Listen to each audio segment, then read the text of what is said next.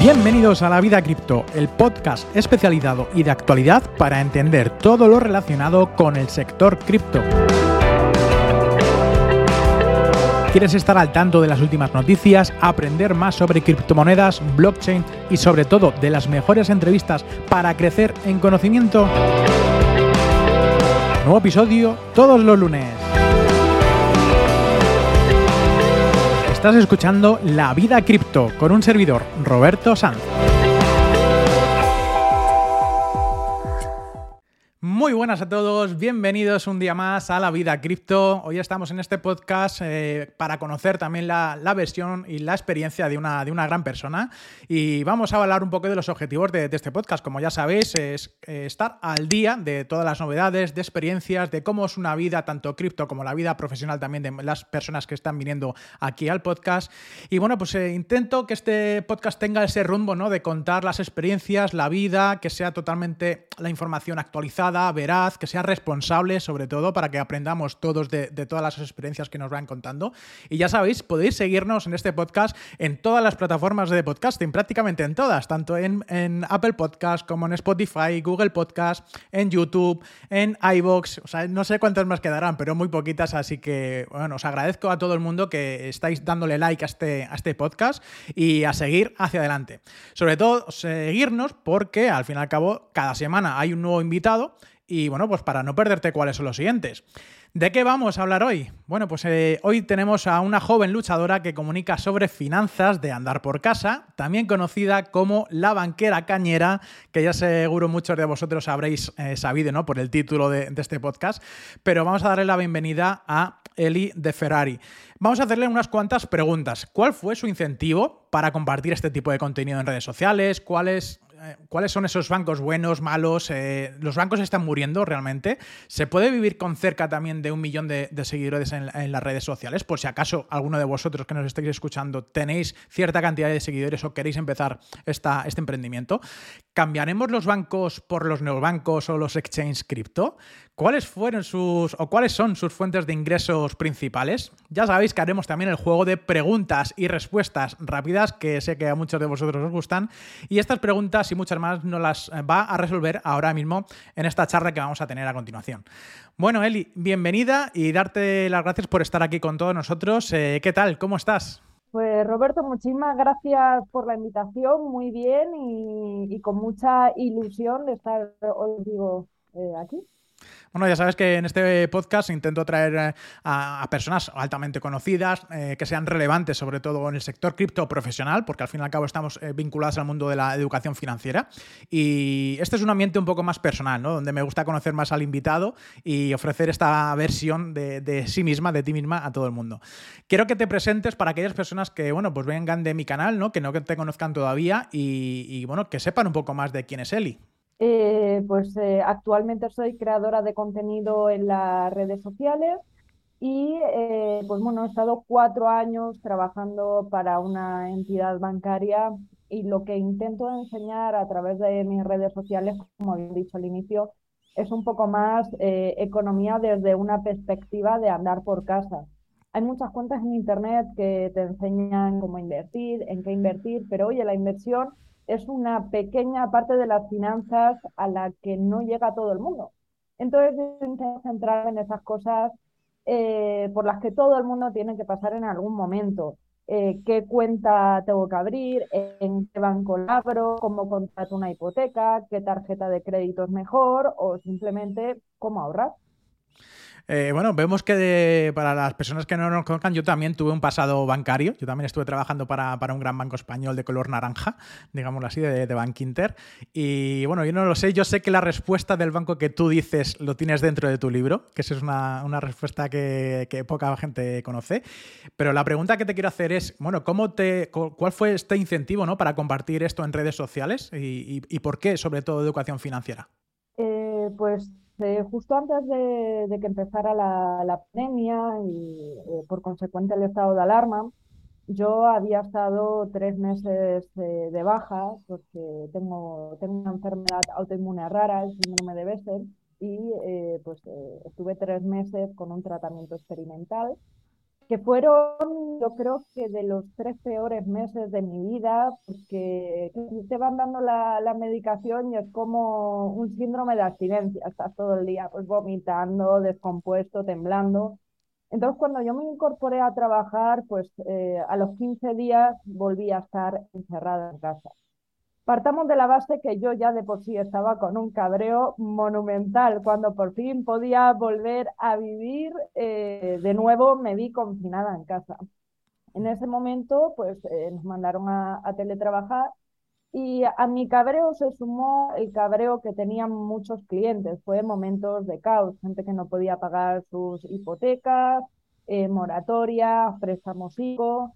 Y esto sobre todo en, banca minorista, en clientes particulares, pero luego también teníamos eh, clientes de, de banking, banca privada, que tenían otro tipo de cabreo y era porque habían palmado una auténtica pasta con sus productos de inversión y eh, eran productos de inversión que ellos eh, te decían que su gestor en el momento de la venta les había prometido que era un producto 100% asegurado, ¿no? cosa que ya sabemos que no existe, pero eh, pues bueno, eh, es lo que es lo que tiene la, banca y, algunas personas poco profesionales, ¿no? Que con tal de vender eh, te dicen... Dicen, burradas, sí, sí. Efectivamente. Entonces, pues en ese momento yo, pues hubo muchísimas cosas que me hubiera a mí encantado decirle a los clientes, pero no podía porque al final estaba en mi puesto de trabajo, desde casa pues nos estaban auditando más que nunca, teníamos un, mayor control, sobre todo también por el tema de la sensibilidad de los datos bancarios, ¿no? Que, que bueno, eh, pues eh, al estar en tu casa eh, había que tomar otro tipo de medidas. Y en medio de todo ese caos yo dije, oye, es que hay cosas que tiene que saber la gente. Me di cuenta que tanto clientes de banca minorista con eh, tanto clientes que ya tenían un par de millones en la cuenta, tenían todas las mismas dudas y las mismas preguntas. Y entonces, un poco como acto de rebeldía, como tampoco estaba conforme con las actuaciones de mi empresa en aquel momento, pues subí mi primer vídeo a la red social de TikTok, que, que, bueno, en ese momento estaba en su pleno apogeo, pero eh, no solamente en esa red social había personas bailando, sino que ya se empezaba a ver abogados, médicos que te estaban comentando en aquel momento la situación actual. Y así fue, como acto de rebeldía, subí mi primer vídeo. Joder, genial, genial. Una historia eh, que, también eh, se, se, parece mucho a la mía, ¿no? Yo empecé justamente antes de, del COVID a subir contenido y fue justamente ¿no? el, proceso del COVID que todo el mundo nos quedamos aquí encerrados cuando sí hubo ese apogeo ¿no? en redes sociales y, me permitió, pues bueno, eh, ser un poco más visible, ¿no? Digámoslo así. hoy en día, ¿a qué, ¿a qué te dedicas? Porque, bueno, una cosa es crear contenido en redes sociales, pero profesionalmente solamente te dedicas a ello? ¿Das eh, también consultorías a, personas? ¿Cómo, lo haces? ¿Qué, ¿Cuáles son tus fuentes de ingresos?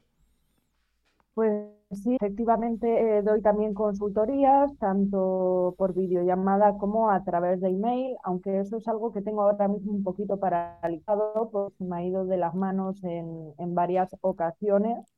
Eh, porque al final, pues oye, en redes sociales tienes una exposición mucho más grande y pues son muchas más personas que, que, quieren que tú las atiendas y que tú las asesores.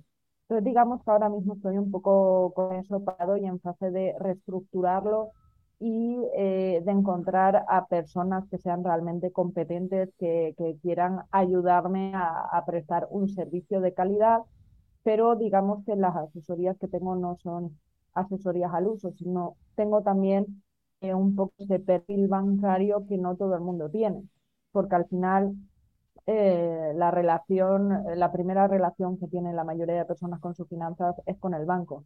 Y normalmente los problemas financieros, eh, por lo que veo, se suelen derivar sobre todo de problemas con el banco, de problemas de endeudamiento por tarjeta revolving, eh, hipotecas, etc.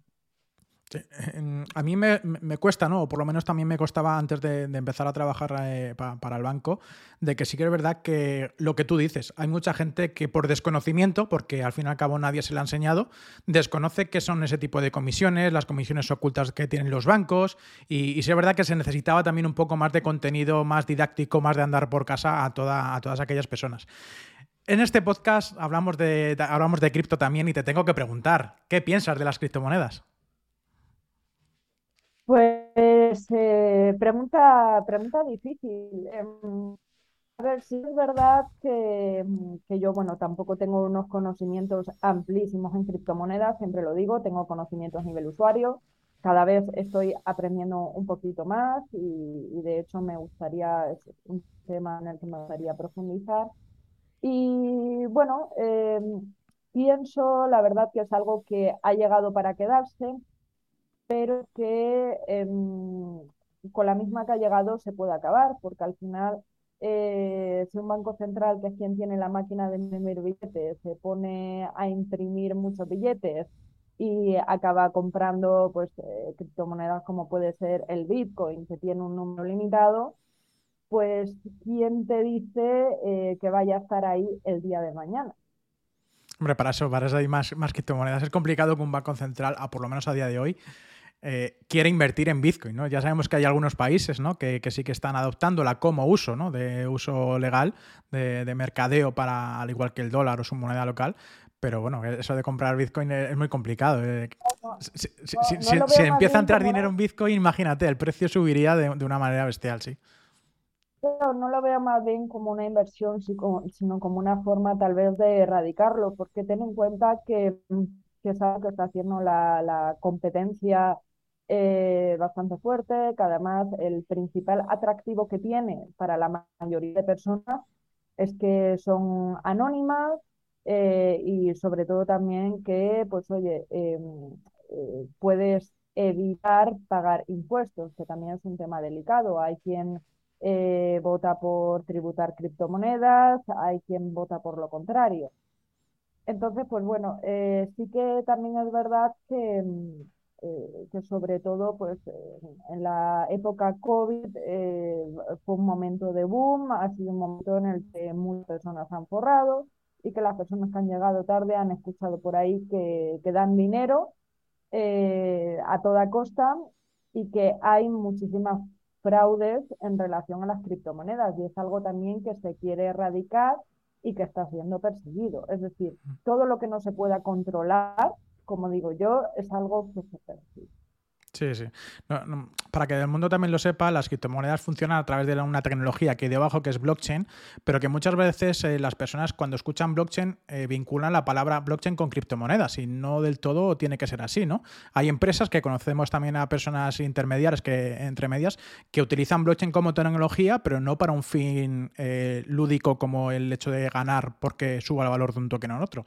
¿Tú qué opinas de que de la separación, ¿no? De, que blockchain como tecnología y criptomonedas moneda como eh, refugio de valor o como transmisión de patrimonio, como unidad de cuenta, eh, porque tiene que son dos puntos diferentes. Tú en este caso yo creo que eh, como tecnología, para bien, las criptos de momento ahí, ¿no? Como, como tecnología está claro que es una revolución, pero efectivamente para todo el mundo significa lo mismo, va vinculado. Y el motivo es porque hay ahora mismo tantísima información en Internet sobre criptomonedas, sobre blockchain, que mm, tanta información crea la desinformación. Es decir, em, igual que en el mundo financiero normal, como lo llamo yo, no en el digital, igual que tienes fuentes de información fiable, oye, puedes verte una normativa en Banco de España o la CNMV, en el mundo de las criptomonedas no.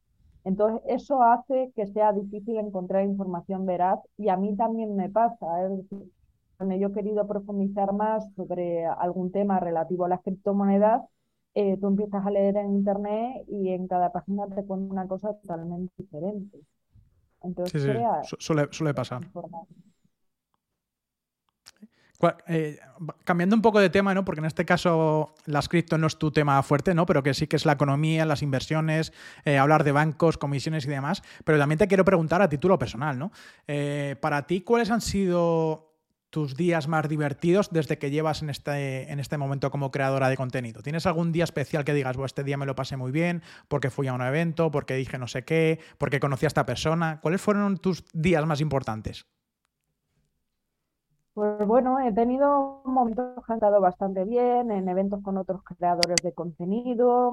Luego, por ejemplo, también en la gala de premios de, TikTok España, eh, pues fue brutal. Eh, pude conocer a, gente muy top.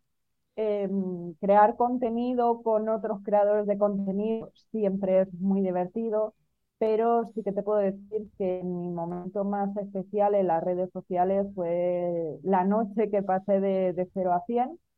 Y mm, esto fue pues eh, a los seis meses de estar en redes sociales. En ese momento tenía eh, una comunidad de mil personas y pues bueno, eh, tenía ese, ese día presenté mi página web que, hice yo misma, eh, un poco también eh, respondiendo a la demanda de las personas. En ese momento pues me pedían que implementara algún sistema de, consultas, eh, porque querían que le revisara los contratos, que le ayudara a sus cuestiones bancarias.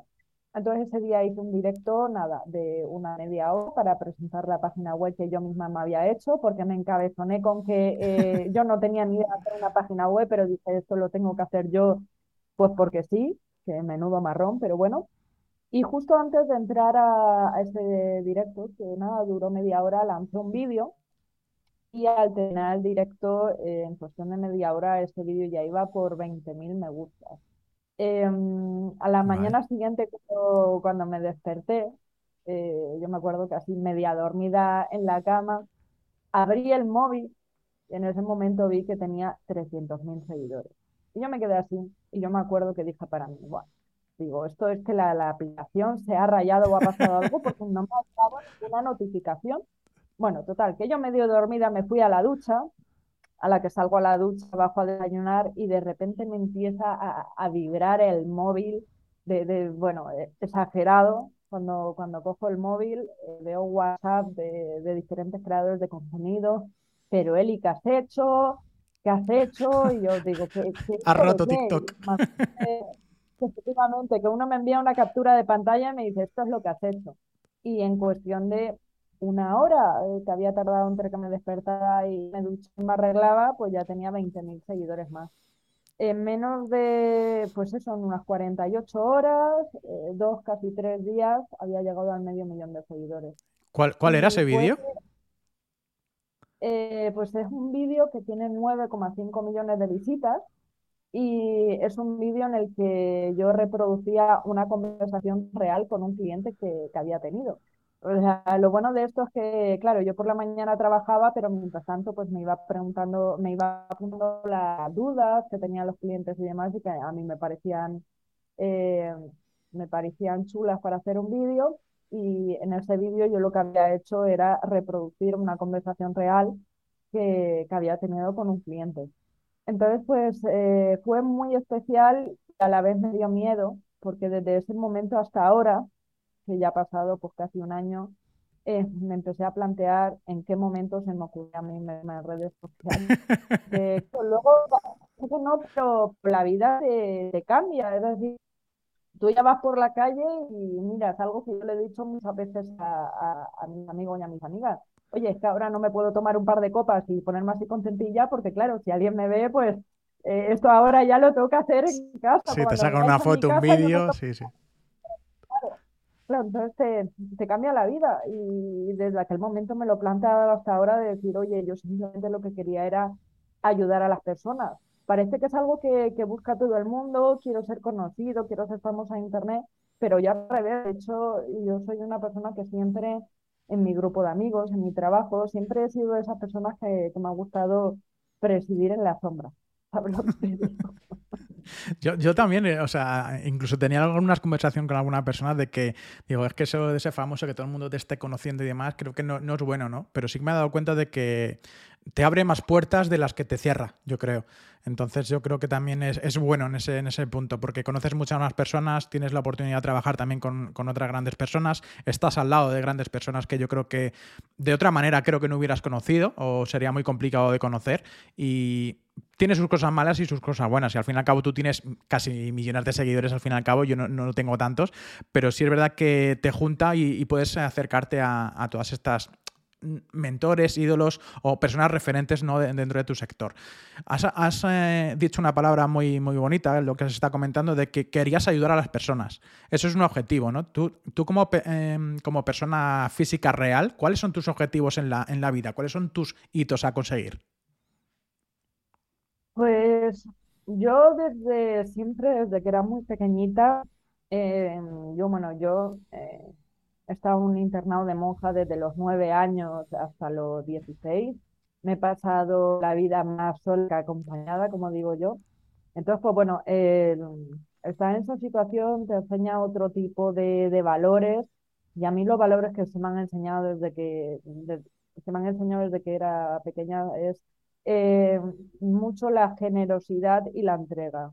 Es decir, yo siempre he sido una persona que eh, en alguna ocasión me he pasado de buena, ¿no? Eh, que he sido un poco el, el, el, el pañuelo de otros, que, o que bueno, que, que, que, me ha gustado simplemente ayudar a otras personas porque me he sentido realizada.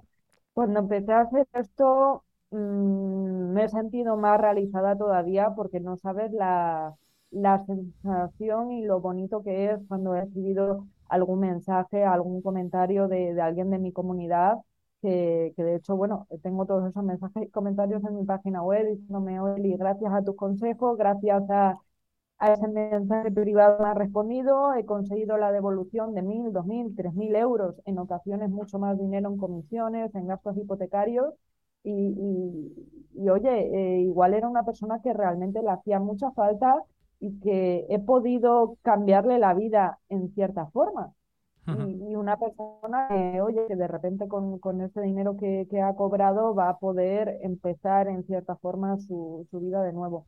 Entonces es algo que me hace sentirme muy realizada y que, y que sigo en la, en, la misma, en la misma sintonía. Es decir, que me conoce sabe que, que un poco me la pela estar guapa o no para grabar los vídeos, intento mejorar la calidad, pero bueno, eh, soy ese, esa persona que, que, yo creo que no cumplo eh, los estándares que hay eh, ahora mismo en redes sociales porque mi finalidad es, es totalmente diferente. ¿Y cuáles son los objetivos que quieres conseguir de cara a futuro? Ya no solamente en redes sociales, sino a título personal. O sea, oye, pues mira, quiero dar la vuelta al mundo, quiero hacer eh, esto otro. ¿Cuáles serían? Pues si te digo la verdad, no, es decir, me lo he planteado muchas veces, pero conforme me lo planteo, mis objetivos van cambiando. Es decir, eh, no, sí que pues hace años tenía unos objetivos en la vida, hace unos años eh, primero quería ser enfermera, luego médico, luego farmacéutica, porque pues me parecía buena idea ayudar a, ayudar a salvar vidas y al final he acabado haciendo algo totalmente diferente, pero eh, realmente la, la, la, finalidad la he cumplido, que es ayudar a salvar vidas, vidas financieras, ¿no? Eh, porque sí. al final eh, alguien que, que, no tiene dinero para llegar a final mes, te puedo asegurar que, que, que su vida se va, que no vive directamente. Y muchos de ellos incluso caen en enfermedad, ¿no? Por el estrés que supone y demás. Entonces, eh, ya te digo, aunque mis objetivos van cambiando conforme pasa el tiempo, creo que, que en resumen puede ser eh, salvar vidas de una forma u otra. Ese podría ser mi objetivo en la vida. Pues muy, muy ético, la verdad, muy, muy bien. Si empezaras otra vez de cero, ¿harías exactamente lo mismo o irías por otra rama? Como bien has dicho, a través de la medicina o a través de otro campo diferente. Uf, pues no lo sé. Pregunta difícil, no, ¿eh? No. Sí, pregunta, pregunta difícil porque mmm, ha sido algo en lo que yo he estado eh, encabezonada toda la vida. De hecho, siempre lo he dicho, el día de mañana que me quede embarazada y no tenga nada mejor que hacer con mi vida que estar quietecita en casa, me voy a poner eh, a, estudiarlo. Eh, es algo en lo que te digo, que siempre he estado encabezonada, pero bueno, por circunstancias de la vida, yo también, al menos he cumplido 18, me, me tuve que ir de casa y demás y no he tenido esa posibilidad de, de, que me pagaran unos estudios y de decir no me dedico a nada más que estudiar como ante otras personas. Entonces, la verdad, eh, no sé si, no sé si lo haría o no. Sabiendo, sabiendo que hay otras opciones, no sé si lo haría o no, la verdad. Vale. No. Y en, en, cuanto a proyectos actuales, eh, bueno, aparte de crear contenido y demás, has escrito un libro hace poco. El libro de con la banca hemos topado, ¿no? O, tenemos, no, con la banca tenemos que lidiar todos, perdón. eh, que habla de defenderse ¿no? de los intereses de, frente a las prácticas de bancarias abusivas y cómo protegerse hacia estas estafas ¿no? que, puede haber en, Internet. Cuéntanos un poco más acerca de, este libro y por qué decidiste escribir este libro. Pues, eh, a ver, decidí escribirlo porque mm, yo creo que nadie ha estado más baneado en las redes sociales que yo. Es decir, entre que me he enterado poco siempre del funcionamiento de las redes sociales y, y luego que, ya te digo, tanto en TikTok como en Instagram he sido una persona ahí que he estado baneada Mm, por motivos que no tenían nada que ver eh, a mi contenido. Pues a raíz de eso también yo dije para mí, digo, tengo que buscar la forma de poder eh, dejar eh, reflejado esto, lo que quiero decir y lo que quiero que la gente sepa, sin que me baneen, sin que, que quede ahí para la historia. Entonces, pues mejor forma que un libro, ¿no? lo escrito, escrito está. Entonces, pues es un libro que consta de, de ocho capítulos eh, cuentas, hipotecas, ahorro, inversión, fraudes, préstamos y tarjetas. Y eh, es un libro en el que he tratado de elaborar un manual básico que debe conocer todo el mundo para que no se deje engañar por su banco. Es decir, he querido eh, recopilar todas las reglas del juego de la banca y también he ido, es decir, son capítulos que no tienen nada que ver los unos con los otros, salvo porque he querido amenizarlo con mi historia desde que empecé a trabajar en banca eh, hasta hoy. Entonces, están hilados, ¿no? Eh, por toda, eh, un poco por, por mis comentarios, casos prácticos, anécdotas con clientes y demás.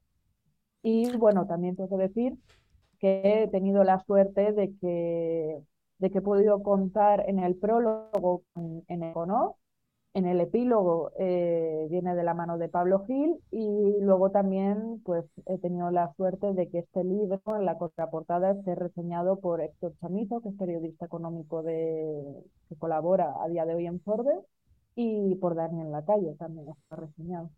Sí, sí, vamos, grandes personas, grandes relevantes y, profesionales ¿no? de, este sector, que tengo la suerte de conocer en alguno de ellos y, por eso eh, es la, el comentario que te hice antes, ¿no? porque a lo mejor como mm, usuario de redes sociales no hubiera podido conocer, pero gracias a, ellos, pues, pues sí, y por eso también estoy aquí con, contigo. ¿no? Eh, del libro, ¿hay alguna parte que nos puedas contar que sea más o menos público? ¿Cuáles, como, ¿cuáles son las comisiones ocultas más principales que, que nos suelen colar los bancos, por ejemplo? Pues eh, bueno, eh, tengo que decir que el capítulo y la temática por estrella eh, desde los tiempos de mi canal ha sido el tema de las reclamaciones bancarias. Y es que hay muchísimas comisiones que nos pueden cobrar y que tenemos que ver distinguir, uno, si nos lo están cobrando correctamente o no, si son legales o no, y, luego las comisiones que no son directamente legales. Y os pongo un ejemplo, mm, por ejemplo, una comisión de mantenimiento de la cuenta una comisión de descubierto, es legal que nos lo cobren siempre y cuando esté informado en el contrato de la cuenta y se apliquen eh, con cierta transparencia, aviso con la eh, debida antelación, etcétera. Pero, por ejemplo, si nos vamos a cláusulas suelo, si nos vamos a los gastos hipotecarios, pues son conceptos que nos tienen que devolver sí o sí, porque hay diferentes sentencias eh, judiciales que indican que efectivamente tú tienes el derecho a reclamarlo. Entonces, hay ahí ciertas diferencias que pues la gente debe conocer porque es el, principal problema que tiene todo el mundo con su banco, el tema de las comisiones. ¿Crees que nuestro banco es el enemigo? ¿Es nuestro aliado? Eh, ¿Los bancos están muriendo? Porque, claro, se, acerca eh, ese momento de que están cerrando muchas oficinas, eh, cada vez eh, los neobancos están más en nuestro día a día, realmente. ¿cómo, ¿Qué opinas ¿no? acerca de esto? Porque los bancos, al fin y al cabo, siempre han estado ahí para ayudarnos ¿no? económicamente, para comprarnos nuestra primera casa, para comprarnos, para pedir un préstamo y demás. Pero ¿crees que realmente están trabajando bien últimamente? Mira, siempre se ha pensado que la única opción para financiación eh, son los bancos. De hecho, eh, hace poco en un, en un evento de, emprendimiento, eh, una empleada de banco decía eso, que era la única alternativa para emprender en esa vida, ¿no? que el banco fuera tu amigo. y muy lejos de la realidad. Tienes mm. otras formas de financiación, un business angel, eh, cualquier otra eh, sociedad.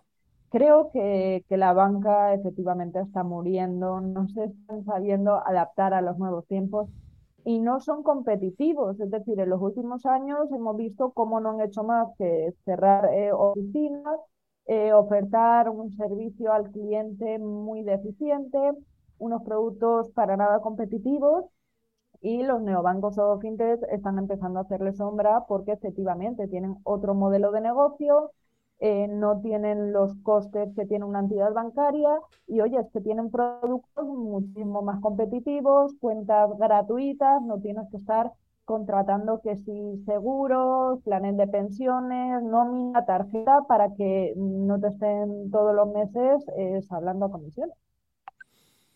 Eh, es que yo creo que va peor. O sea, yo cuando estuve trabajando en banca me di cuenta de toda la escala ¿no? que hay de, jefes, de jefes, jefes regionales, jefes de no sé qué, directivos, y también se va mucho dinero por ahí. O sea, realmente los neobancos permiten eso, ¿no? Que no haya tanta diversificación de oficinas, sino que lo hagas todo a través de, una misma aplicación. Y yo creo que hacia esa dirección es donde, donde deben ir. De hecho, una, una, como un dato curioso, el otro día yo donde vivo, eh, quería cerrar una cuenta que tenía cero, que me abrieron hace como 4 o 5 años, una cuenta externa, eh, vamos a hablar bien, del Banco Santander, y la cual conlleva una comisión si la quiero cerrar, claro. Y me dice, no, es que como tú no eres de esta oficina, yo no te la puedo cerrar, tienes que irte a la tuya. Y la mía, cuando yo trabajaba en el banco, me puse esa misma oficina que yo tenía ahí. Y claro, me tuve que hacer 80 kilómetros para ir a cerrarme la cuenta que me dicen, no, si tampoco te la puedo cerrar porque te voy a cobrar una comisión. Y me dijo la chica muy amable, oye, tienes que hacer esto, mandar un correo a esta, a esta parte y le pasas este pantallazo. O sea, ¿Es de verdad de que por cerrar una cuenta que ha estado a cero euros, que no ha tenido nunca movimientos en cuatro años, me vayan a cobrar 180 euros y que luego encima la propia oficina esta me diga, no, tienes que mandar un correo diciendo esto para que te la cancelen y te quiten la comisión? Eso es Pues mira, para, empezar, esto de tener que ir a tu oficina no es así y de hecho tú puedes firmar los papeles de la cancelación eh, precisamente en el Santander en cualquier oficina, ¿de acuerdo? Y ya a nivel interno es que eh, pedirían permiso a tu propia oficina si donde cierras no tienen permisos para ejecutar la cancelación de tu cuenta. El tema de que te cobren por cancelarla, realmente no te están cobrando por cancelarla, sino lo que te cobran es la parte proporcional de las comisiones que haya generado la cuenta en el último periodo de liquidación. Es decir, Puede ocurrir, y esto le pasa a muchísima gente, que tiene una cuenta que es gratuita, la deja ahí abierta en el olvido, pero ¿qué pasa? En algún momento te pueden cambiar las condiciones de la cuenta y que te empieza a generar comisiones. Al banco le da igual que tú uses o no uses la cuenta, es un contrato que tú has firmado y que tiene unas comisiones de mantenimiento, independientemente de que la uses o no. Por eso recomiendo a todo el mundo que no dejen una cuenta ahí en el olvido, porque es que le pasa a muchísima gente, te cambian las condiciones, tú no te enteras y cobras. Yo lo que te digo, no es comisión por cancelación, es la parte proporcional de las comisiones que haya generado la cuenta del último periodo de liquidación. de momento la sigo teniendo ahí abierta, ya a ver, a ver qué es lo que hago, a ver si son capaces de, arreglarlo. Eh, vamos a ver una... Te quiero hacer una pregunta... Perdona, perdona, sí, continúa. Nada, perdona, te iba a comentar también, Roberto, que efectivamente es mucho más fácil que te vuelvan las comisiones cuando eres un cliente que tienes una nómina y tienes eh, una mayor vinculación con la entidad. Y esto se suele hacer en la mayoría de las ocasiones por acción comercial, ¿de acuerdo? De te tengo contento y eh, porque eres un cliente que tiene un buen perfil. En tu caso, si ahora mismo no tienes nada, pues va a ser mucho más complicado. No, no, el ¿eh? caso es que sí que tengo otras cuentas y fondos y demás ahí metidos y claro, y es el hecho de, por eso, no, lo, no te lo puedo hacer yo, pero manda un email con estas características, di esto y di esto para que te quiten esa comisión a la hora de cerrarlo. Por eso que me parece un poco raro, ¿no? Como detrás de la puerta, ¿no? Vete por ahí detrás y sigue estas instrucciones para que te, lo quiten. Que no sean tan transparentes, me, refiero. Yo te, te, quería hacer esa pregunta de, bueno, todos necesitamos aplicaciones en el día a día. ¿Cuáles son las que tú utilizas diariamente? Tanto de banca como de finanzas o cualquier otra aplicación que uses diariamente. Pues de hecho eh, voy a coger el móvil porque tengo bueno, ya he ido cerrando algunas, pero es que tengo cuenta en casi todas las entidades bancarias con, con fines educativos, ¿no? Siempre que te escribe alguien y te dice, eh, es que BBVA no tiene esto, es que ING no tiene lo otro, es que Evo no tiene esto otro, pues sí que tengo yo eh, aplicaciones descargadas eh, a punta pala y pues es que unas más que otras no, pero de las que más utilices, claro, de las que tú utilices habitualmente. Oye, pues yo abro, eh, aparte de TikTok, pues utilizo también CatCut para editar, o utilizo también pues la de mi propio banco, que es tal, o utilizo la aplicación de, yo qué sé, de notas, no sé. ¿Cuáles son las aplicaciones que usa Eli de Ferrari todos los días? Aplicaciones en general, porque ya te digo, eh, aplicaciones, bueno, más bien a través de, la página web. Eh, suelo leer eh, prensa, Bloomberg, Investing. Eh, bueno, también tiene versión aplicación, eh, también la tengo, El País también tengo. luego, pues, aplicaciones de finanzas en general, hay días que me meto en una o en otra, me puedo meter en Fitoni o en Goy, o me puedo meter en BBV, en Santander o en Evo ni ING. Realmente no las uso a título personal, sino sobre todo pues con fines del canal, ¿no? Para ver si han implementado nuevas herramientas o no. Quitando la parte financiera, pues eh, TikTok, Instagram, Capa, CapCap y, y, ya. Y, Twitter también para ver para ver eh, qué hay guiada. Sí, sí, sí. ¿Cuáles dirías, eh, a tu opinión, criterio personal? Eh, ¿cuáles serían los mejores y los peores bancos? los mejores y los peores bancos. Pues, eh, a ver, particularmente siempre he recomendado tres que son los que más me han gustado. Em, que me gustaba em, BBVA, por ejemplo, me gusta mucho lo que es eh, su interfaz, aquí sin fines promocionales, que consta que no son fines promocionales a título particular. Me gusta bastante BBVA porque tiene pues eh, variedad de productos, eh, la interfaz me parece muy fácil e intuitiva, tienen cuenta online, también me gusta Banco Santander porque tienen online, también la, eh, la aplicación tiene infinidad de mm, productos competitivos, tienen, eh, pues, cuando me fijo mucho en la aplicación me parece algo muy importante, sobre todo me fijo en que se puede hacer todo desde un mismo lugar.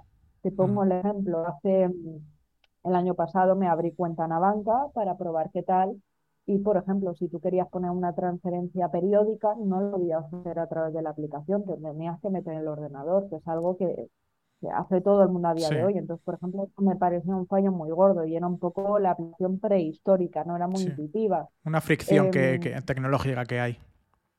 Claro, eh, efectivamente, pues por ejemplo, eh, a banca no me gusta para nada. ING, eh, pues bueno, sí que te podría decir igual que podría estar eh, o podría estar la tercera entre ING y Evo, porque sí que han evolucionado bastante y tiene cosillas que me parecen muy guay, como puede ser el ahorro redondeo, o sea, virtual, es decir, que no es simplemente una cuenta y ya está, sino que te da un mayor detalle y un mayor control. Eh, por ejemplo, BBVA y Santander tienen también algo que me parece muy práctico, que es que te va dando la evolución de, tu gasto mensual, hmm. em, lo, que, lo que ingresas, lo que gastas, puedes poner también hmm. eh, unos topes, eh, alertas para tener un mayor control de tu gasto. Mm, Ves el patrimonio también en BBVA. Yo BBVA es mi banco también eh, principal y, me aparece el patrimonio también que tienes como, como total, que te cuenta las, las propiedades que puedas tener y demás. Eso es, también tienes la, la parte, pues, eh, bueno, esto lo tienen no solamente los bancos, sino también lo tienen otras muchas aplicaciones, que es que tienes la opción de vincular eh, tus otros bancos para ver la totalidad de, tu dinero desde una sola interfaz. También me parece muy práctico. Eh, a banca sí que te puedo decir que es la que menos me ha gustado de todas, ¿eh? Y mira que, que abierto, pero... La oportunidad, pero, pero nada. Y la, es, que me parece muy prehistórica por todos los lados y eso, pues eh, claro, para la gente no es intuitivo. Vale. Eh, una pregunta también personal de cara a futuro con el, con el mundo cripto es, eh, ¿Eli de Ferrari puede tener una vida cripto en el futuro? Em, ¿A qué te refieres a una... Uso de criptomonedas con exchange, eh, comprar, vender, utilizarlas en compras eh, diarias. A ver, eh, yo he comprado criptomonedas, sobre todo en el momento del apogeo, me ha ido bien, ¿vale? Tengo que decir que no he tenido aquí fallos importantes. Además, mi última venta fue en el último pico de Bitcoin. Eh, con Cardano eh, también pues eh, lo pillé ahí en un momento muy bueno, también me ha ido bien. sobre todo el tema de, esas inversiones ha sido un poco más em, con fines educativos, ¿no? Para analizar el comportamiento y ver cómo funcionaba todo, más con vistas de, una inversión real, por llamarlo de alguna forma. Pero no sé, Mm, creo que, todavía no tengo, no he profundizado lo suficiente en el mundo cripto como para saber eh, si el día de mañana mm, tendría una vida cripto o no. Ya te digo, yo soy eh, real y no, no me gusta hablar de, de, los temas que no controlo en profundidad, porque ya te digo, es una parte en la que todavía pues estoy, estoy formándome y estoy investigando más. No, y, de hecho, muchas personas e, es así, ¿no? Que conocen incluso cripto y que ni siquiera han pasado ese paso de comprar por a ver qué tal, a ver qué sucede, cuáles son e, ese sentimiento eh, o, qué es lo que hago ¿no? con estas criptomonedas. ¿Cuáles son las criptomonedas que a día de hoy sí que tienes? Si tienes alguna, o las has eh, vendido todas. No, Bitcoin y Ethereum.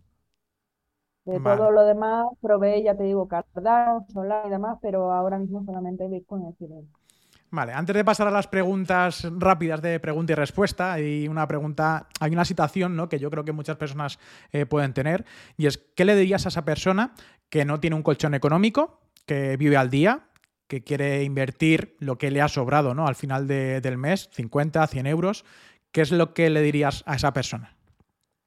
Que no invierta directamente. Y es que personas así me llegan muchísimas eh, gente que te dice, eh, oh, oye, quiero invertir, eh, ¿en qué invierto? Cuando te dicen en qué invierto, yo ya, en mi experiencia, me dice que, que, mal vamos, ¿no? El que te dice en qué invierto, así, esa, esa pregunta ya mal vamos. Y tú le preguntas, bueno, ¿cuánto tienes ahorrado? Nada. ¿Cuánto ahorras mensualmente? Si acaso 30 o 50 euros. pues no, tienes que ahorrar primero, si luego quieres invertir y te dice ya, pero es que yo acudo a ti precisamente porque quiero ganar más dinero. Y tú le dices, eh, ya, pero ahora mismo tienes que buscar otra fuente de ingresos, eh, haciendo horas extra, vendiendo cosas de segunda mano. Para ti no es óptimo eh, buscar otra fuente de ingresos mediante la inversión y te dicen, ya, es que no, no quieres hacérmelo, digo, no, no es que no quiera hacértelo, lo que no quiero ser es responsable el día de mañana de, de, de tus decisiones. ¿Por qué? Porque una persona que no llega a final de mes y empieza a invertir ese poco que le sobra, pues ¿qué puede pasar? Que dentro de seis meses, por ejemplo, tenga algún imprevisto, necesite liquidez, no tenga liquidez y tenga que pedir un préstamo. En ese caso, yo no quiero ser la responsable de, de esta mala praxis. Efectivamente. Pues eh, eso, eso, es un caso súper, pero súper habitual. Eh, de hecho, eh, bueno, cada uno te recomienda una cantidad, pero particularmente mínimo, mínimo, mínimo, recomiendo tener al menos seis meses ahorrados de nuestro salario. Es decir, si eres una persona que cobra mil euros al mes, pues decir, oye, al menos vas a tener mínimo, mínimo, mínimo un colchón de seis mil euros. Y esos seis mil euros no se tocan porque eh, es que no, no, no, es ninguna solución eh, luego pedir un préstamo, a pagar intereses y entonces ya ahí eh, eso ya no hay por dónde cogerlo. Te endeudas y no sales nunca. Tardas mucho tiempo en salir con pagando esa deuda mala, realmente. Efectivamente, y es que es algo que, que, no entiende, que no entiende la gente, porque claro, escucha por ahí que hay que invertir para hacer frente a la inflación y demás, pero no escucha la primera parte, escucha la parte 2, que es la parte de la ganancia, pero no escucha eh, la parte de la pérdida. Que me gusta incidir mucho en esto, que no todo es color de rosas. Es decir, yo prefiero hablar primero de lo que podemos perder que de lo que podemos ganar. Y ahora esa otra parte de las personas que sí que tienen su colchón económico, que tienen su alto salario, que viven bien, se permiten sus lujos, eh, pero que no saben realmente qué hacer con, con las ganancias y para que tampoco les, les pille la inflación, ¿no? que ahora parece que es el coco, ¿no? de que hay personas que se han vestido de, en Halloween con, con esto de, inflación y demás. Eh, ¿Qué les dirías ¿no? a esas personas que buscan también ese consejo eh, financiero? Pues cada persona, cada persona es un mundo y, y, es importante analizar cada caso en concreto. ¿Por qué? Pues porque mira, eh, yo he tenido hace poco un primo eh, que tiene un par de años menos que yo. Eh, tiene un buen salario, eh, vive todavía con sus padres, pues oye, es una persona que, que, no tiene, por ejemplo, aspiraciones de comprarse una casa de aquí a cinco o seis años, porque por su situación y por su familia, pues el día de mañana va a tener una casa sin tenerse que meter en una hipoteca y sin tener que pensar en nada de eso pues oye, su meta en la vida es el día de mañana quiero vivir bien para poder darme todos los caprichos del mundo y para poder salir de viaje siempre quiera, ¿vale? Te puede venir otra persona que tiene la misma posición económica, pero que su meta es en un medio plazo o en un largo plazo tener una familia, comprarse una vivienda. Entonces, en función de tus objetivos, eh, ya no solamente de la posición económica que tengas, se va a establecer eh, la planificación de una forma u otra. Lo ideal es poder cubrir todas las etapas en un corto, medio largo plazo. Pero claro, no es lo mismo que te venga una persona y te diga, bueno, yo quiero ahorrar para eh, ahorrar y rentabilizar mis ahorros porque me quiero comprar una casa en 10 años, que el que te dice que me la quiero comprar en 2 o en 3. Entonces hay que, hay que, mirar cada caso en concreto, porque en función de eso eh, también vamos a poder eh, contar con unas herramientas u otras para rentabilizar esos ahorros. Bueno, pues aquí ya tenéis respuesta de, de, Eli. Yo creo que habrá muchas personas que habrán sentido identificadas o bien por una parte o por otra, o, o a lo mejor no, no, que tienen otra situación diferente, pero muy buenos consejos los que, los que nos has dado. Vamos a pasar al juego de las palabras, ¿vale? Yo te voy a decir una palabra, una pequeña frase, y tú me tienes que decir lo primero que se te venga a la cabeza. O bien igualmente con una sola palabra, o bien con una pequeña frase muy corta, ¿vale? Que no hace falta una, una extensión muy, muy grande. Entonces, la, las dos primeras palabras suelen ser siempre las mismas para todos los invitados y la primera de ellas es eh, lo, que, lo primero que se te venga a la cabeza de la palabra blockchain. Criptomoneda. ¿Criptomonedas? Uh -huh. Sí, sí, no, pero que ahora, la siguiente palabra, criptomonedas, ¿qué opinas? ¿Qué piensas? De criptomonedas, dinero. ¿Finanzas? Ahorros. ¿Bancos? Desastre. ¿Intereses bancarios? Usura. ¿Comisiones? Tarjeta revolving y cuenta bancaria. ¿Impuestos? Ahogado. ¿Autónomos? Sufrimiento. ¿El euro? Dólar. Bitcoin. Mm. Me, me, ha venido a la mente rentabilidad de la primera, aunque no, no es la óptima del todo, pero rentabilidad. Invertir. Ahorrar. TikTok. Instagram. ¿Una persona interesante? Pablo Gil. ¿Un mentor o mentora? En Econor. ¿Una ciudad? Madrid. ¿Un activo financiero? Fondos de inversión. Corralito. España. Tarjeta revolving. Eh, Wifi. ¿Comprar o alquilar? Alquilar. ¿Un buen banco? Eh, BBVA. ¿Un mal banco? Abanca. Pablo Gil. Invertir. Héctor Chamizo. Periodismo. Ené Cognor. Business Angel. Un TikToker emergente. Lautips, Andrés Millán. Roberto Sanz. Eh, podcast. Una comida. Lentejas. Qué bueno, muy ricas. Una marca favorita. Eh, De sartenes, lavadoras, coche, lo que quieras. Ron Marcelo. Por las fiestas, ¿no? De, de allí. Eh, una, una película. Eh, un paseo para recordar. Un color favorito. Negro. Un libro. Con la banca tenemos que lidiar todos. Genial, genial. Una habilidad. Mm, mm, manualidades.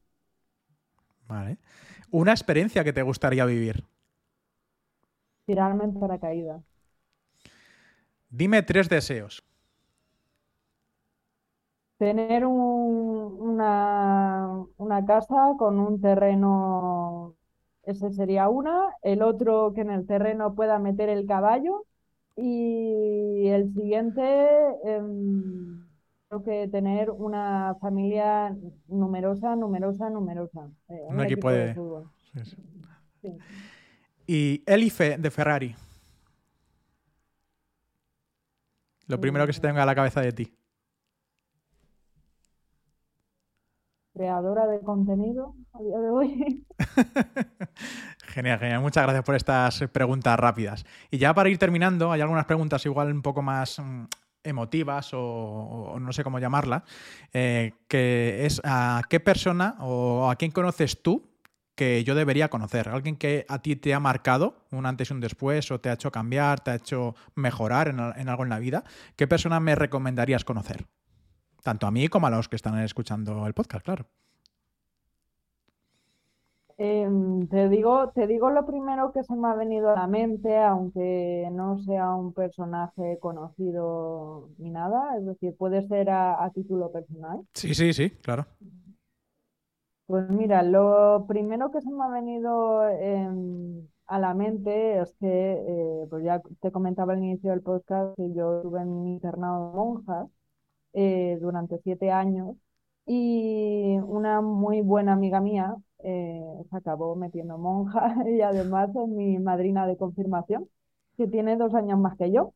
Y es lo primero que se me ha venido a la mente porque mm, es una, una de esas personas que, que, bueno, hay am- amigos míos, eh, mi, mi propia pareja la conoció hace un par de años, y es de esas personas que tienen eh, algo en la mirada eh, que te da una tranquilidad, eh, una, una esperanza, unas ganas de, de intentar eh, hacer cualquier cosa en la vida, no sé, no sé cómo, no sé cómo llamarlo que, que es curioso que todas las personas que la han conocido siempre se han quedado como, como muy pensativas y, me han dicho lo mismo, ¿no? Que te da como, co- como una vibración y una energía. Entonces es la primera persona en, en quien he pensado eh, a título personal. A título profesional, te diría que, que Pablo Gil, que también es una de esas personas que he conocido desde hace poco y que y además, mira, en, en la misma línea un poco como mi madrina, que tiene un- una energía por dentro y te estás un rato con él y, y sales renovado, es decir, parece que, que- que todo lo que quieras hacer en la vida, todo lo que te quieras proponer es posible.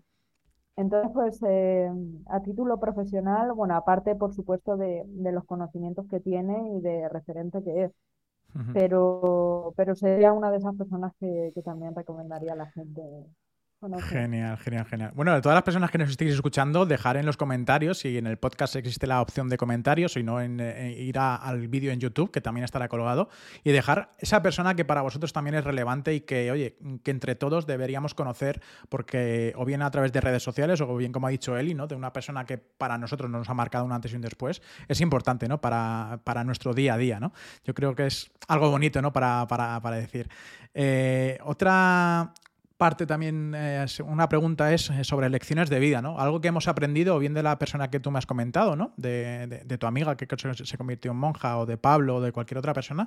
¿Cuál es esa lección que, has aprendido que es lo más importante para ti? O sea, algo que te haya marcado un antes y un pues después. Pues dos, que hay que ser valiente y que no hay que rendir. Efectivamente. Hay que ser luchador en esta vida. Bueno, la, pregunta eh, también que suelo, que suelo hacer antes de finalizar el, podcast, eh, se habla mucho de la libertad económica, de la libertad de tiempo. ¿Qué es para ti la libertad? Pues em, para mí la libertad significa, eh, a grandes rasgos, poder hacer lo que quiera, tener una vida totalmente despreocupada del dinero. Mm, para mí eso es la libertad financiera, igual que supongo que, para todo el mundo, pero eh, es decir, cuando hablamos de libertad financiera, la gente siempre se imagina aquí en una casa de lujo, eh, con un yate, con... Para mí no, para mí eh, la libertad financiera sería tener una casa con un terreno donde pueda tener un caballo y tener un equipo de fútbol por hijos y no tenerme que preocupar ni del dinero ni de nada. Eso para mí a título personal la libertad financiera, ¿eh? y así lo digo. Eh, para cada uno el concepto es diferente, pero para mí sería eso. Sí, hay personas que lo mismo es un Ferrari, es tener un barco, un yate, como, como, os ha comentado antes, pero opino yo también igual que tú. O sea, no hace falta que por mucho dinero que tengas en la vida, si tú con el dinero que te estás ganando eres feliz, eres, mm, tienes lo que, lo que quieres en la vida, esos sueños y objetivos, mm, no te hace falta tener más. O sea, puedes tener más, evidentemente, eh, eh, que sea fácil conseguirlo, ¿no? A través de activos o a través de un trabajo que, sea buen, eh, bien remunerado, pero es tener esa libertad, ¿no? O bien de tiempo o bien de, conseguir eso, esos y ahora vamos a hablar un poco del momento de situación en el que estamos ahora, ¿no? De mercado. ¿En qué situación estamos? ¿Crees que viene crisis, que estamos en un momento de recesión? ¿Va a venir la recesión? Eh, ¿Cuándo vamos a salir de esta crisis? Pues mira, es curioso porque hay diversidad de opiniones. Em, hay gente que, vamos, que piensa que vamos a una crisis de caballo, otros que no. Entonces, eh, yo particularmente sí que creo que vamos a una recesión y por tanto a una crisis, porque, eh, pues nada, eh, ayer o antes de ayer fue, también el Banco Central Europeo ha anunciado que va a seguir subiendo los tipos de interés hasta alcanzar un nivel de inflación del 2%. Y, y efectivamente eso va a hacer, creo que lo sabemos todo, que el, el coste de la financiación sea mucho más caro, hay muchas empresas que, que se han eh, endeudado a, coste cero, muchas empresas zombies. Eh, va a haber eh, menos trabajo, para la gente va a ser mucho más cara la vida, se va a dejar de crear empleo.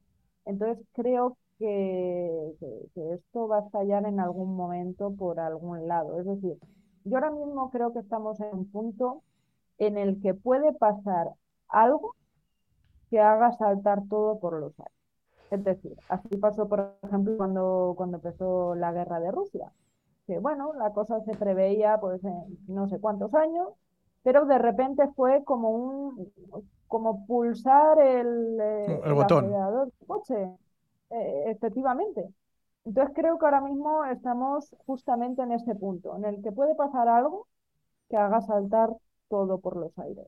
Entonces, pues efectivamente lo que recomendaría yo es cautela a todo el mundo, que, que intente lo máximo posible, que, que, sea un poquito previsor. O sea, hay gente que, que, oye, que igual ahora está bien y se piensa que esto va a durar toda la vida, pero no dura toda la vida. Eh, entonces, pues efectivamente recomendaría cautela. Eh, pues sí, estamos en un momento complicado y, bien lo has dicho tú, ya no solamente a título eh, personal, sino que las empresas también están eh, desacelerando ¿no? todas esas inversiones y se están como controlando de, a ver qué pasa, ¿no? porque entre esta tercera guerra mundial posible, ¿no? que, también se, se, ha comentado para meter un poco de miedo a lo mejor a, a toda la economía, ¿no? pero bueno, cabe esa posibilidad. Eh, quiero preguntarte, nosotros desde pequeños eh, siempre hemos vivido ¿no? con nuestros padres, familiares, eh, nuestros abuelos y siempre nos han dado consejos familiares. ¿no? ¿Qué consejo que te hayan dado tus padres o tu familia quisieras conservar y quisieras decir al resto de tus hijos y demás? Pues sí que es verdad que lo que me han inculcado desde siempre es el ahorro. Desde que, desde que era muy, muy pequeña me han inculcado eh, ahorrar. Sí que te puedo decir que igual un poco de, de, aquella manera, ¿no? Porque he tenido gente en casa que igual que me lo inculcaba, por otra parte hacía lo que le daba la gana y luego he tenido otras personas que sí que me lo han inculcado y que a día de hoy son rácanos hasta decir basta. Tampoco eh, quiero llegar a ese punto el día de mañana, ¿sabes lo, lo que te digo? Hay, que, hay que vivir y a veces que hay que gastarse el dinero en cosas básicas. Pero em, a título financiero económico sería algo que me gustaría inculcar en mi el día de mañana. El valor del ahorro, que no me lleguen pues como mi hermana pequeña, la que le saco 18 años, que además hay un vídeo en TikTok que se pensaba que el colegio pagaba el comedor. Y cuando yo le decía, no, el comedor lo pagan tus padres, digo, ¿con qué pagan tus padres el comedor? Me miró ya con 10 años y me dijo, ¿con los impuestos? Digo, no, con los impuestos no se paga. Digo, los, impuestos eh, se los pagan a tus padres. Entonces, eh, claro, eh, me gustaría que el día de mañana mis hijos valoraran también el esfuerzo que hacen, por ejemplo, muchos padres pues para poder pagar el comedor a sus hijos, para comprar materia escolar, etcétera, que no se piensen que lo paga el colegio. Mm, correcto. Correcto, sí, sí, hay muchas cosas, bueno, al ser inocentes, no ser niños, no, no lo conocen hasta que no se lo, no se lo explican. para ir finalizando, recordar ¿no? del libro de, de, Eli, que lo tenéis en el enlace de la descripción, eh, seguramente pondré un enlace a Amazon directamente para que la gente lo, lo coja, o al Corte Inglés, o en FNAC, ¿no? ¿En qué tienda se puede comprar el libro? Pues se puede comprar efectivamente Amazon, Corte Inglés, Casa del Libro, en las principales librerías se puede comprar y en las próximas semanas también se podrá comprar dedicado a través de, de, mi página web, que todavía no está listo, pero también eh, tenemos esa posibilidad, así que hoy a través de redes sociales, en el link de mi perfil, siempre se podrá acceder a mi página web. Bueno, pues ahí ya lo sabéis. Yo la verdad que estoy para comprarlo, ¿no? Porque todavía no, no, no, lo he comprado. Yo creo que eh, también porque muchas cosas a lo mejor ya las sabré, pero también me gustaría conocer la opinión de otras personas hablando de temas similares, ¿no? Porque también se aprende mucho e incluso hay cosas que al no estar actualizado se, necesitarán eh, conocer. Así que me lo, me lo, compraré también, que ahora me estoy aficionando a leer otra vez de nuevo, así que, así que lo haré. Y vosotros, que estéis al otro lado, pues deberíais también hacerlo. Pregunta final, ¿qué se necesita para una adopción cripto de manera mundial? Eh, pregunta, pregunta complicada y creo que, sería principalmente formación, saber lo que supone, pero es que claro, eh, es que no toda la formación, porque luego hay gente a la que seguramente eh, pues no le convenga adoptar, adoptar cripto. Entonces, te diría que lo que se necesitaría es que los intereses de ambas partes fueran alineados y formación. De ambas partes, de todas las partes, eh, mundiales, eh, empresas, bancos, etc., que los intereses fueran alineados y formación, transformación. Genial. Bueno, es que a las personas que nos estéis viendo es que estoy luchando contra una mosca que está por aquí. Me está haciendo el podcast imposible, pero bueno, ya, ya estamos finalizando. Eh, Eli, ha sido un placer tenerte por aquí. Eh, encantado. Ya te conocí en un evento que hubo de, Business Insiders y la verdad que bueno, fue, fue un enorme placer poder conocerte y darte las gracias. Si quieres comentar alguna parte final, quieres comentar alguna otra cosa, ¿dónde te pueden seguir en redes sociales? Pues eh, actualmente me principales redes sociales son TikTok e Instagram. Estoy también eh, luchando a ver si me aventuro a entrar también a YouTube, que es un formato totalmente diferente. Y nada, eh, por ahí me, me, puede encontrar todo el que quiera. Y a ti, Roberto, pues darte las gracias por, por esta invitación, que, que la verdad me lo he pasado muy bien y ha sido eh, una entrevista muy diferente a lo que estoy acostumbrada y también divertida. ¿eh? Así que muchísimas gracias. Pues nada, el placer ha sido mío, de verdad. Eh, gracias por, por las palabras. Y bueno, ya sabéis que también para esa información que queréis tener un poco más filtrada, yo soy analista fundamental. Para aquellos que todavía no, no me conozcan y estéis viendo este, este vídeo. Y si queréis suscribiros a, una newsletter, es totalmente gratuita semanal. Hablo del mundo cripto, hablo de proyectos, hablo de cosas interesantes, al igual que Eli habla también de educación financiera, pues lo podéis eh, tener totalmente también gratis en, mi página web para poder también aprender un poco más y de manera fácil, sencilla y entendible, que sé que este mundo cuesta para muchas personas. Muchas gracias a todo el mundo, darle a seguir al like, a, seguir al podcast con un buen like, comentar si lo estáis viendo también en, en esa caja de descripción y nos vemos la semana que Ha sido un placer, Eli, y nos vemos. Hasta luego. Chao, chao.